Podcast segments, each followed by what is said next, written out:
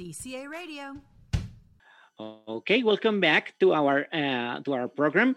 We last it was not last week, two weeks ago. Uh, we were talking about the the award season, and we were talking about the Grammys and the Oscars and all this stuff. And we have prepared a little video, a little video game. It, I hope it was a video game, a little game regarding vocabulary to uh, that we use in uh, theater in the theater world. So in this uh, section of today, we are going to actually go through with this, uh, which is exactly what we would like to propose to Janet today with Andrea.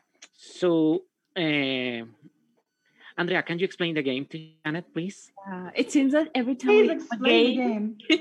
it seems every time we have a game, it is always Janet alone. You don't you don't get I to, to be with with Pedro. Sorry, I was going to say. uh, well, Yeah. I the it game is like questions. So, uh, Okay. actually, we were trying as we were in the award season. Well, I think last week we had the um, SAG, the Screen Actors. The SAG Awards were on Sunday, I think. I think what? I'm not wrong. So we, we wanted to continue with uh, vocabulary and expressions from uh, cinema, but in the end, what we uh, encountered with was a lot of theater vocabulary. So we will we would like to give you like some context, like some questions about Okay. specific things, and then we will leave that answer that you may give us to the expression. We will see how it goes. Okay. So, for example, Okay. Janet, I'm gonna ask you, what is an inaccurate or, or what inaccurate historical film or scenes, famous scenes, do you remember or do you know of? Inaccurate? Yeah, that you Yeah. said no, this is not. That did not happen. That is not how it went. Um, I don't know. Like for example, Lincoln, Lincoln, uh, Abe Lincoln, Vampire Hunter. I don't think Lincoln ever hunted vampires. But that's an Did he? awesome movie. No, I don't think so. But but the movie is like pretty cool. Okay. it's a pretty cool movie. It's kind of like Pride and Prejudice and Zombies. That one's pretty cool too. Um, okay, movies where things didn't really happen the way they said it. Well, uh, okay, TV shows. Um, Okay. Narcos. A lot of stuff in Narcos didn't work for me because I, I had to like explain to my kids what was really happening politically in Colombia during the time of Narcos, for Mhm. example. Um, what else? That's an excellent example. There are a bunch. And Yep.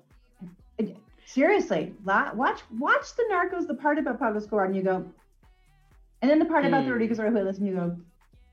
Anyway, um, I don't know any Quentin Tarantino movies. Um, the Django Unchained. Uh, Django Unchained. A lot of it's a which is a great movie. It's But a lot of stuff happens It's in that awesome movie, movie. that you're like, Yeah. that way. Um, but it's an awesome movie. Which Where we going okay. with this? Which is okay because uh you know it's a different language. It's not a history class. It's not a lecture. It is just something that has to have some entertainment. But this guy that i have uh, behind me uh, his channel is called history buffs. Uh, Uh-huh. he specializes in these movies that are trying to retell a historical event. And he says yeah there should be a certain level of commitment to um to what we are representing in the movie all right to I the agree. like to be faithful to what you are trying to tell um so Okay, wait, I have another example. The movie that was out like last year, it was about Queen Elizabeth and Mary, Queen of Scots. Oh, It, they they totally like like they had Queen Elizabeth and Mary, Queen of Scots meeting. They never met. The problem is that people watch movies and they think that's what happened. And that's irritating. that's exactly what bad this view of history. that's exactly what this guy's whole deal is uh, so for example elizabeth elizabeth the golden age and elizabeth i don't remember the name of the first movie but those movies about queen elizabeth hmm those movies about Queen Elizabeth are terrible. I mean, they are very beautiful. The costumes are, but regarding the topic that they are covering, they are terrible. They are so disrespectful with the time and uh, and, and and and events. Or, for example, Black Hawk Down. Do you It's a great have you watched Black Hawk Down? I have watched. It's- I have I have three it's a great action movie. Black Hawk Down. but it totally messes, messed up what happened with the with this historical event. So, what do you call this kind of history from from Hollywood? A historical lesson from from Hollywood. What do we call it? Bullpucky. I don't know. well, um, I don't know. What Messed is, up. What, what is it, Andrea? Mythology. It's a no. It's I. I have never seen this word before. Hokum. Mm-hmm. It's hokum. hokum. Okay, hokum. Hokum is is bullpucky, basically. Okay. Yeah. yeah. That's what hokum means. Hokum is nonsense. Hokum means nonsense. Mm-hmm. Yeah. Yeah. Actually, okay, uh, the, the, this um, there is this term like Hollywood hokum. That is this mm-hmm. big amount of movies from Hollywood, historical movies that become uh, very popular and people get their historical knowledge from these movies and but they are not accurate and they well they are misinforming people in a way so that is a term the first one that we wanted to to show okay. you hokum listeners hokum that's right hokum nonsense and, and it's melodramatic yeah. nonsense yeah. There are things and things. Of course uh, the uh, objective of, of movie making is not to tell the exact story how it actually happened. But uh, there are good historical movies. Last night actually i was watching a movie that uh, this guy recommended that is called uh, the death of stalin. And it is a comedy. Awesome. And it's on netflix. And uh, it is very cool because it is about uh, all the um, intrigue and the machinations in the Politburo just after Stalin died. Okay. Mm-hmm. From watching the movie, you get the sensation that everything that they are describing happened in a week, probably, but it actually took months for it to happen. But that is acceptable because you know you have to keep the pacing. Right. right, and so they weren't and they weren't making things up. It was stuff that actually happened, right? Exactly. Now, imagine, for example, that they have made uh, Beria. For those of you don't, who don't know, Beria was Stalin's executioner worse guy than than Stalin actually. So imagine that they have made Beria a hero. That mm-hmm. wouldn't have been acceptable. All right. So that's the, like the kind of thing that we try to avoid, uh, what, or what that we should try to keep in mind when we are watching so-called historical movies. So, okay. history buffs, it's excellent. It's a very good channel. Okay, do let's you know go what I do? When I watch historical movies, I Google things. I'll be like, that didn't happen, and I'll go. I like, I'm really bad. Like I Google. and it is very surprising when you go like, no, that couldn't have possibly happened, and you go on, oh my, it did happen. It did That's, happen. Yeah. Yeah, yeah, yeah. Like um, there is this movie about this crazy Spanish conqueror. What was his name? Aguirre. Aguirre, the Wrath of uh-huh. God. Mm-hmm. The guy was freaking crazy. Uh, you watch the movie and you got like, yeah, that can't possibly have happened. Uh, yes, most of it actually did happen. You should watch it. Okay, I will. Let's continue. You know what, Camila? Second we word. forgot to mention the origin. Very quickly, I'm going to explain it. So the word, okay, yeah, as we were mentioning before, it comes from theater. So probably derived from bunkum, which is a word that some people think also is related to hocus pocus and it it first appeared in American theatrical slang in the early um, 19th century. So that's probably the origin of the word that came from theater, okay. and now we use to talk about like nonsense or yes, things that is that are not true. Okay. Okay. Next word. Okay. Uh I am going to use the ones that I have here on my yeah. image, if you don't mind. Okay, so you see this second picture. Oh, this here, okay, is The okay. Simpsons. Yeah. Uh huh. Yeah. Okay. Yes, so, um, side sideshow Bob kidnapped Bart in the Simpsons episode Cape Fear from a floating boat, uh, from a floating home on Lake Terror. Now, before killing him, Bart has a last request, which Bob responded by performing an entire opera on this boat that was going downriver. What did Bob literally do? He performed he an entire with, opera. He did a play within a play. I don't know. Yeah, something like that. But he take into account that he sang all the songs, he had the costumes and everything mm-hmm. in this boat by himself. He was on a boat. What did he literally do? He literally performed an opera. I don't know. Tell me the answer. he was showboating. Showboating. Ooh. But showboating if you showboat, it's it's when you show off, when you're being a peacock, when you're trotting out everything to mm-hmm. impress people. That's showboating. Which is very impressive because he sang an entire opera. I always That's forget the name impressive. of the opera. Yeah. Uh, what is the origin, Andrea? Can you help us with that?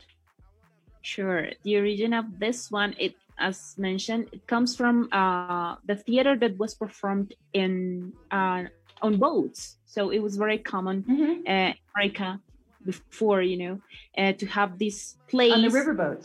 Mm-hmm. Exactly, mm-hmm. and that is very little literal. The expression comes from showboating, basically performing on a boat, but it mm-hmm. evolved in like you know to to to show off to to brag.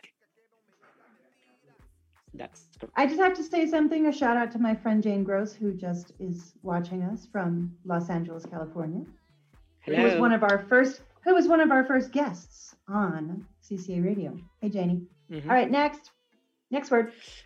Uh, by the way, the name of the opera that uh, side Bob that Bob sh- Bob sings is HMS Pinafore.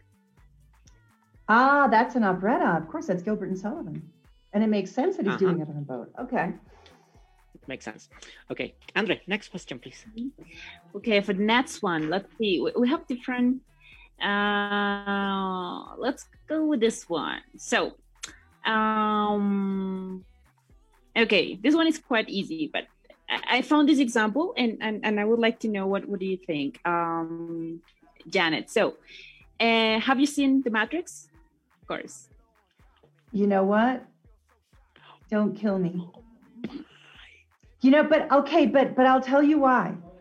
And and our producer DJ Prow knows why. Because I'm probably one of the only people in the world that cannot stand Keanu Reeves. Oh my god. Keanu Reeves cannot act his way out of a paper bag. Yeah, no, he Therefore, he, no, I refuse no, to watch a movie that stars Keanu Reeves. I've tried. Uh, I've, I saw this movie he was in called Constantine yeah. Yeah his talent is questionable that's true. But he's uh, like, for example like a super nice guy blah blah blah but he can't act his way out of a paper bag. So don't ask me questions about the matrix. All i know is they wear black coats and they like fly around places. That's all i know. He was doing his superman thing. Okay so go ahead andrea.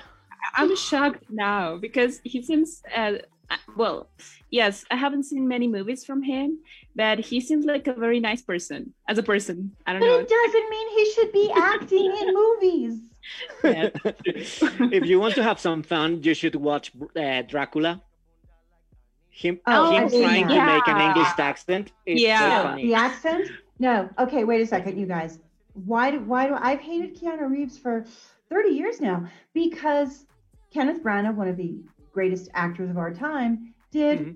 a film adaptation of Much Ado About Nothing, which was brilliant, mm-hmm. brilliant mm-hmm. from like 1990. For some unknown reason, Keanu Reeves is in that film. Opposite actors of the talent of Kenneth Branagh, Kenneth Branagh. Emma Thompson, Denzel Washington, the entire like Royal Shakespeare Company, and then there's Keanu. So don't ask me about Keanu yuck. okay, well, I'm gonna jump in. Actually, the question so, is not about Keanu, however. Yeah, no. and about Matrix, I didn't see Matrix though because I refused. Okay, so um, I'm gonna we're gonna give you the context. So basically, in this okay. movie, we have Morpheus, who is like the leader of the whole. I don't know how to explain that. Like of the guys who wear the black coats and like the good yeah, guys. Okay. Yeah, yeah, like the good guys. Okay. And it, okay. he's always like in his thinking, his philosophy, he's trying to say that uh, that they are fighting slavery, that they are, yes, against the system. But at the okay. same time, they have an army of soldiers who happen to be very young. And well, if you're fighting something, but you also rec- recruit people, how would you call that? The gorilla? kind of, it's a very easy word, actually. Fark? I don't know. Um, like he's saying know. something, but he's he, he claims to be against something, but he's doing that in a way. His his actions a, a little bit contradict what he's saying. A hypocrite? Um, yeah. Absolutely. Yeah. A, a hypocrite. So the word was the word hypocrite. What's the word? Not really. Hypocrisy. Hypocrisy. Well, it's fine. Hypocrite. It's in the park. Hypocrite is the person who it commits hypocrisy. Yeah. Uh, sure. So yeah, well, this word uh, it was borrowed from English uh, and also French, and mm. very very a very long time ago. Um, and mainly it comes from Greek and basically it means to act on a stage. Mm-hmm. So this word. Ah, I did not know that. although first used just to refer to theater in in Greece um, well, it became a word in our everyday life that is very important. mm-hmm. Yeah. Well, going back to the original uh, oh, well. topic of conversation, which was politics. it's perfect. You know, politicians are actors. now, now you uh, found out. Yeah, that. they perform the whole time. Some, and some are really. They are performing the whole time. Yeah. yeah. Don't get yeah, me yeah. started on Matt Gaetz. But anyway. okay. Uh, that was all for us. We had some more words, so I am going to very briefly tell you about them. Uh, why are the Avengers up here? Because they are an ensemble. They are an ensemble cast. Mm-hmm. Ideally, an ensemble cast is when all the actors are at the same level. There are there is no an one ensemble, uh-huh. protagonist. Uh-huh. It's mm-hmm. an ensemble. Like like it, and this is a show that I can't stand either. Like Friends like Friends? on Friends, for example. Sein- oh, okay. Seinfeld. Yeah. Seinfeld. Like no, or Seinfeld. I hated Seinfeld. Now, however, we do know. Uh, we do know, however, that the protagonist of the Avengers is actually one Mr. Tony Stark, Iron Man, because he upstaged the other characters. He totally stole the spotlight. Sorry, Thor. Thor beats Iron Man hands down, and he's oh, yeah. way and he's, he's handsome. Not only that, he's oh, yeah. funnier. I'm sorry. He's because Tony's okay. Tony Stark and Robert Downey Jr. are the same person. Yeah. because Robert Downey Jr. does a great job as Tony Stark because he's playing Robert Downey Jr. Sorry. Mm-hmm. Oh well. But, well, those were our words. We had some more, mm-hmm. but our time is up. And yeah. CCA Radio. If you like this podcast, share it with your friends and comment about it on our social media.